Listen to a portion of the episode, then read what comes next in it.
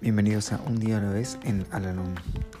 Este podcast sugiere cómo vivir un día a la vez y la manera de hallar en cada uno de ellos cierta medida de serenidad y un sentido de autorrealización.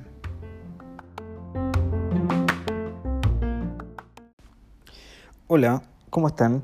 Les doy la bienvenida una vez más a nuestro podcast, este espacio en donde realizamos la lectura diaria del libro Un día a la vez en Alanón Hoy vamos a realizar la lectura que corresponde al día 29 de abril. Un poco de meditación en la palabra perdonar puede ampliar y profundizar grandemente nuestra comprensión de ese término. Se nos pide que perdonemos a los que nos perjudican. A menos que primero hayamos juzgado y condenado a esas personas por lo que han hecho, no habrá razón para que las perdonemos. Más bien tendremos que perdonarnos a nosotros mismos por haberlas juzgado. La Biblia dice, no juzguéis para que no seáis juzgados. Erramos, pues, si juzgamos, no importa cuán grave haya sido el perjuicio o con cuánta premeditación haya sido hecho. Si seguimos esta línea de pensamiento, hasta su conclusión lógica, vemos que podemos perdonarnos únicamente a nosotros mismos. Al hacerlo, también perdonamos a la persona cuya acción nos ha provocado resentimiento.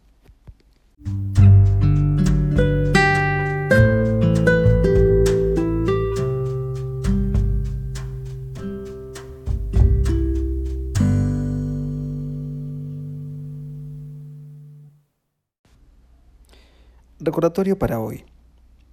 La expresión amarás a tu prójimo como a ti mismo me dice que debo hacer las paces conmigo mismo antes de estar en condiciones de aprender a amar a otros. Debo tener presente siempre que no puedo conocer los motivos ni todas las circunstancias de otras personas. Por eso debo aceptarlas, por mi propio bien, tales como son. Un ingrediente importante en esta aceptación es la tolerancia motivada por el afecto.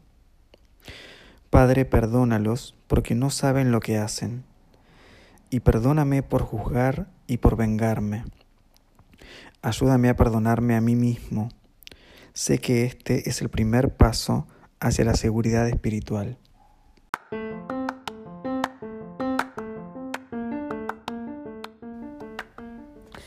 Hemos llegado al final del podcast del día de hoy y como siempre los invito a unirse en nuestra oración de la serenidad. Dios, concédeme la serenidad para aceptar las cosas que no puedo cambiar, valor para cambiar aquellas que puedo y sabiduría para reconocer la diferencia. Suerte.